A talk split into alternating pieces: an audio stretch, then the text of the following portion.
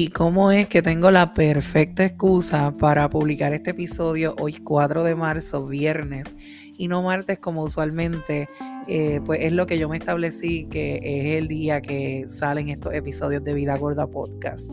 Y es que hoy 4 de marzo eh, me he unido junto a una colectiva de activistas contra la gordofobia para reivindicar lo que es el día eh, contra la obesidad ¿verdad? Que tiene fecha el 4 de marzo y que se convierta en el Día Mundial contra la Gordofobia. Primero que todo me presento, mi nombre es Adriana Colón, en las redes me conocen como Raidi y en este espacio de Vida Gorda Podcast es el espacio donde yo vacío mis ideas y todo lo que ha estado, ¿verdad? Sucediendo en mi vida, mis experiencias.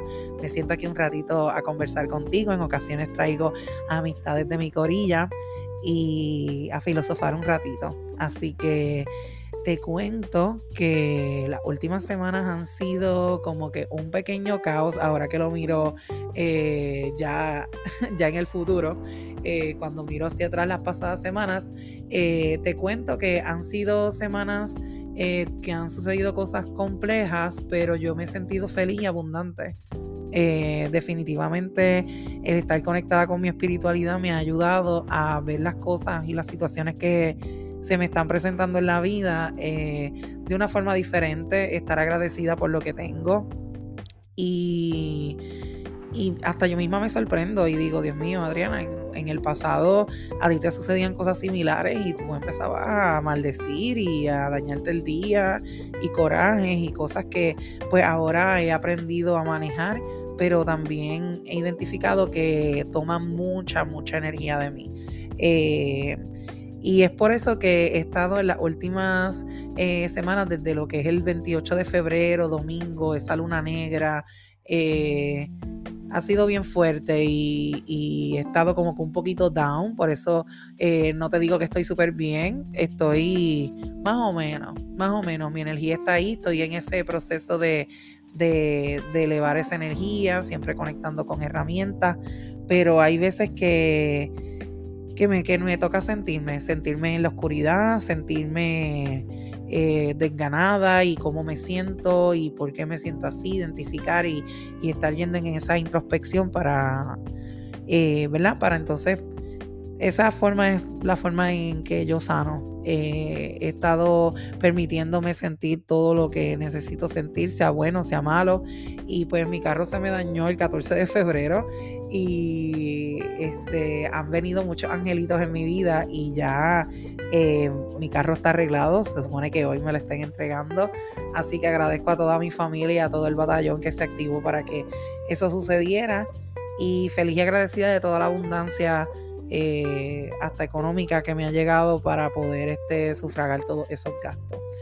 Eh, en ese espacio he tenido la oportunidad de conectar con amistades del trabajo y poder delegar ciertas actividades, pues que cosas que hago yo, poderlas delegar y entender que hay personas que realmente me quieren ayudar y yo no sentirme mal quizás por pedir un poco de ayuda.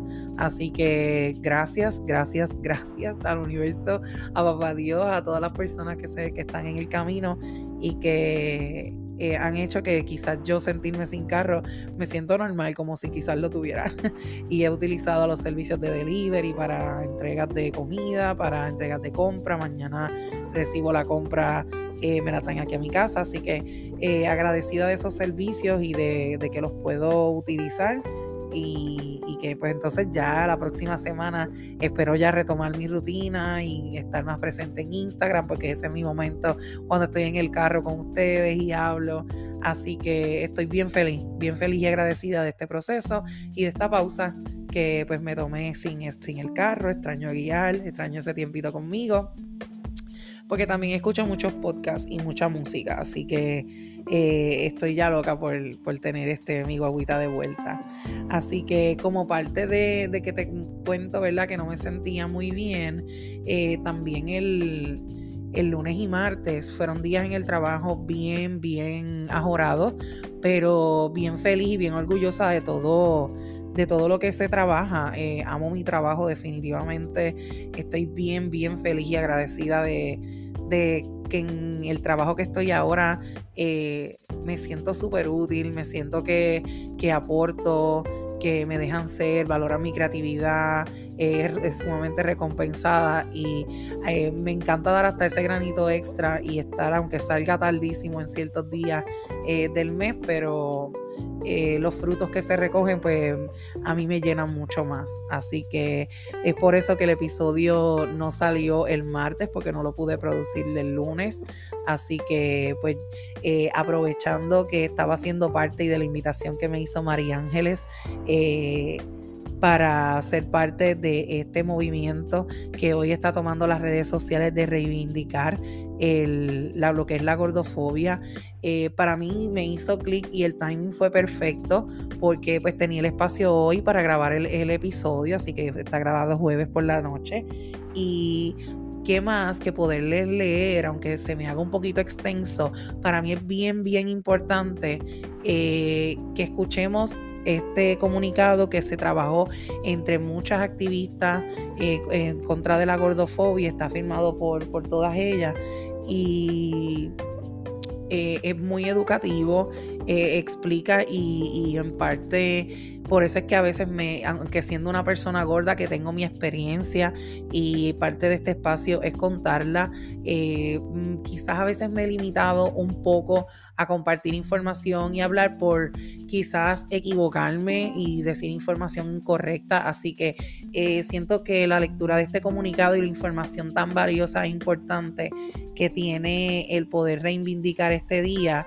eh, es un gran paso y queda aquí plasmado para que quizás en algún momento tú le dices a una persona, mira, escúchalo desde el minuto tanto en adelante para que entiendas lo que es la gordofobia y, y quizás este puedas comprender y yo también seguir eh, aprendiendo de este, de este activismo que a mí me resuena demasiado porque ustedes saben que en varios videos pues he recibido mucho hate y muchos comentarios gordofóbicos y siento que esta es parte de mi propósito, así que por eso es que me he unido a este grupo maravilloso eh, de personas gordas, gordes que que estamos trabajando los 365 días para hacer de esta sociedad pues una mejor. Así que eh, de ahora en adelante, hasta el final de este podcast, quiero que, que escuches este comunicado y te invito a que me sigas en las redes sociales como Ready Shine. Eh, si quieres leer el comunicado, va a estar en el enlace de mi biografía de Instagram, así que eh, pasa por allá y está puesto en ese enlace y puedes dar lectura de él, puedes compartirlo y eh, las fotos que también están en mi Instagram del, día, ¿verdad? Contra la gordofobia. Agradecería que lo compartieras eh, para poder seguir regando la voz y poder seguir educando. Eh, esto es un tema que luego lo seguiremos desmenuzando en este podcast a lo largo de todo el año. Así que te agradezco que estés aquí, agradezco que escuches hasta el final, porque esto es una información muy, muy valiosa. Así que voy a comenzar y gracias por todo el apoyo que le das a esta plataforma. Manifiesto colectivo del Día Mundial contra la Gordofobia, viernes 4 de marzo del 2022. Hoy, día 4 de marzo del 2022, personas gordas, activistas antigordofobia de la neutralidad corporal y aliados de diferentes países nos hemos unido para reivindicar el Día Mundial contra la Gordofobia, resignificando el Día Mundial contra la Obesidad, que tiene fecha el 4 de marzo y que ha patologizado nuestros cuerpos, apariencias y tallas. Aunamos fuerzas para luchar y reivindicar nuestra autonomía corporal, liberación corporal individual y colectiva. Estamos aquí mostrando resistencia ante un sistema que busca que desaparezcamos y celebrando nuestros cuerpos gordos dignos de respeto. La gordofobia es un sistema de opresión que pone a las personas gordas en una situación de desventaja, injusticia y exclusión y que se reproduce de forma sistemática y estructural. En gran parte responde a una serie de códigos morales, así como el esquema ideológico del neoliberalismo. En nuestras sociedades se viene arrasando la idea de que comer por placer está mal y que la consecuencia directa de esta anomalía siempre es la gordura como pasa con la sexualidad no normativa. Del mismo modo, el neoliberalismo dictamina que si quieres puedes y que cada persona es el resultado única y exclusivamente de sus elecciones, obviando el contexto y otros factores. El discurso médico normalizado legitima la gordura corporal como epidemia con resultado de muerte prematura por diversas enfermedades asociadas. Al parecer las personas delgadas no la sufren y enfoca su atención en la obesidad como un problema de salud pública en el que intervenir. Se pierde de vista, pues, la problemática que subyace a la visión de la gordura como enfermedad, segregando nuestras corporalidades y generalizando categorías descalificadoras. Todo ello puede generar en las personas trastornos del estado del ánimo, principalmente de tipo afectivo y depresivo, así como ansiedad generalizada que se potencian a partir de un sistema que discrimina, victimiza y rechaza de pleno los cuerpos considerados gordos.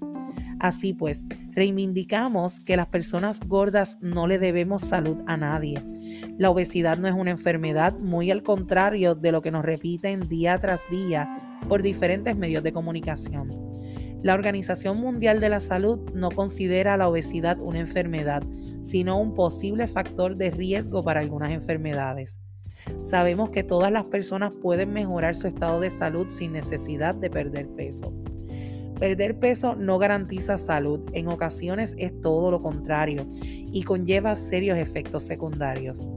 Hay muchos factores que determinan la salud, la mayoría no dependen de nosotros y estos no se pueden medir con parámetros simplistas, ni mucho menos una báscula. La salud no la define el tamaño o el peso de un cuerpo. Hay personas gordas que gozan de salud y también pueden enfermar, como personas delgadas que gozan de salud y también pueden enfermar. La salud no es estática ni estética, aunque así lo diga el IMC. La gordura es parte de la diversidad humana. No es un fallo moral, un problema de salud ni una decisión personal. La estética no implica que la salud sea estática. Las personas gordas son merecedoras de recibir atención e intención de tratamiento médico. Y son muchas personas gordas las que dejan de pedir ayuda porque no, no se creen merecedoras de recibirlas o porque ya han recibido bastantes mensajes de que su peso o cuerpo es la razón causante de todo malestar y denunciamos que la obesidad, igual que el sobrepeso, el infrapeso o el peso saludable, entre comillas, según su propia tabla, se diagnostica con el índice de masa corporal, mejor conocido como el IMC. La fórmula de cálculo del índice de masa corporal fue inventada por Adolf Kellet, quien vivió entre 1796 y 1874, que fue un matemático y no un médico, que buscaba las medidas perfectas para el hombre cis blanco europeo adulto. A pesar de esto, se utiliza también en mujeres, en personas no binarias o sin género, personas de todas las razas y también en menores. El IMC es un indicador con un bagaje clasista, racista, androcentrista, cissexista y eugenésico.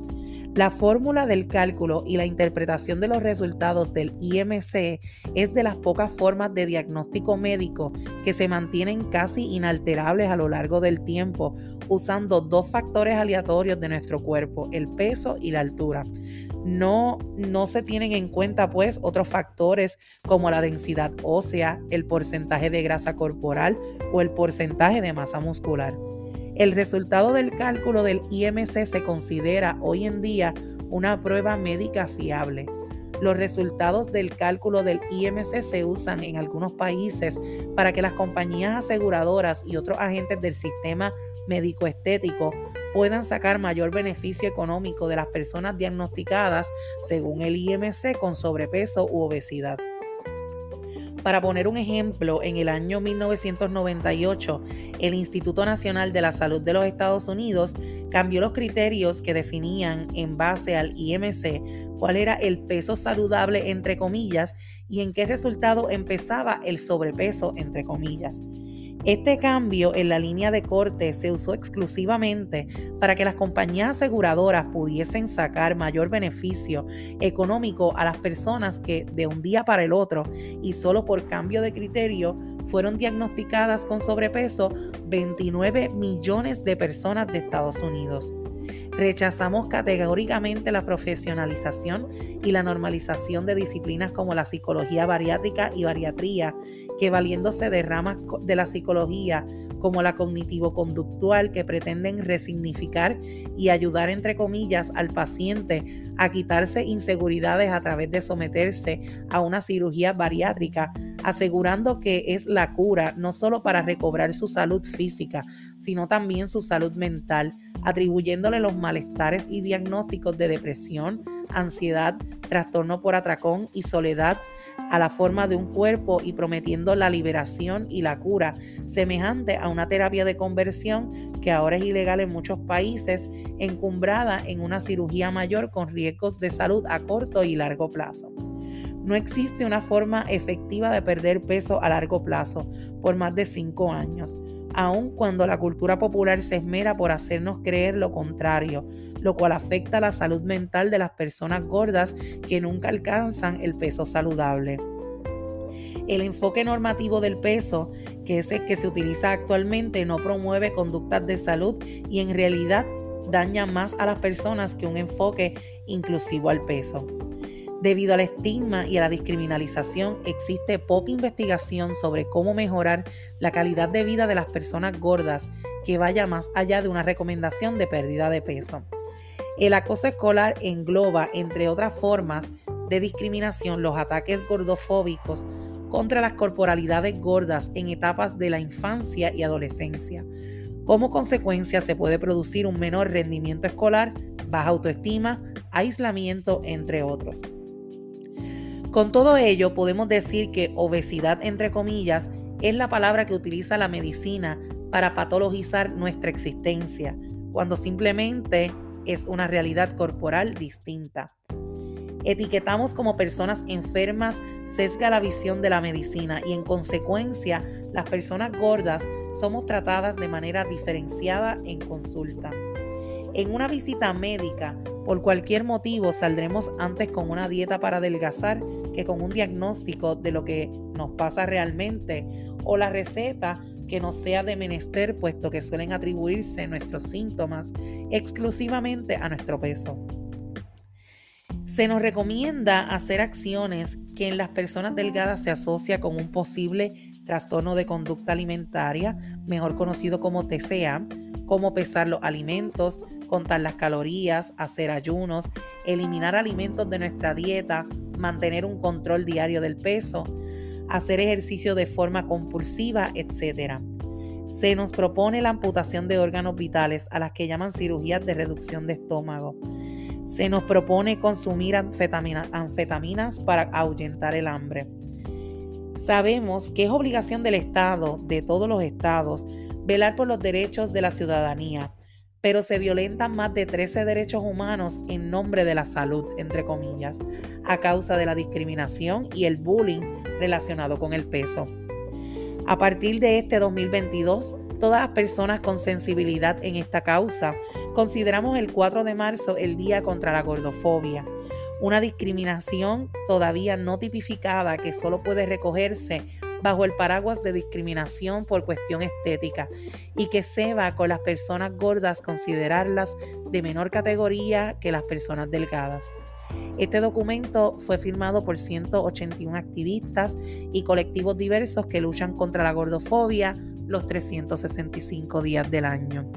Si tú quieres hacer lectura de este documento, te digo que está en el enlace de mi biografía. Lo puedes encontrar como Ready Shine Gracias por haber escuchado hasta el final eh, de este episodio. Esta información es suma, sumamente valiosa y agradezco eh, la expansión, las conexiones que he estado haciendo con muchas de estas activistas porque este mensaje es tan y tan importante. Simplemente queremos ser aceptados, aceptadas, aceptadas eh, con nuestros cuerpos tal y como somos y enseñar de que ser saludable eh, no necesariamente se logra bajando de peso. Y que muchas veces cuando nos dan esas recomendaciones en nombre de la salud eh, están pensando simplemente en lo físico, en lo estético, pero nunca están pensando en nuestra salud emocional y en todo lo que eso conlleva. Así que hay mucho camino por trabajar, hay mucho, mucho que hacer. Así que hoy, 4 de marzo, agradezco que rieguen la voz en el Día contra la Gordofobia. 4 eh, de marzo y esto cada año sé que va a ser más fuerte así que gracias gracias gracias por estar aquí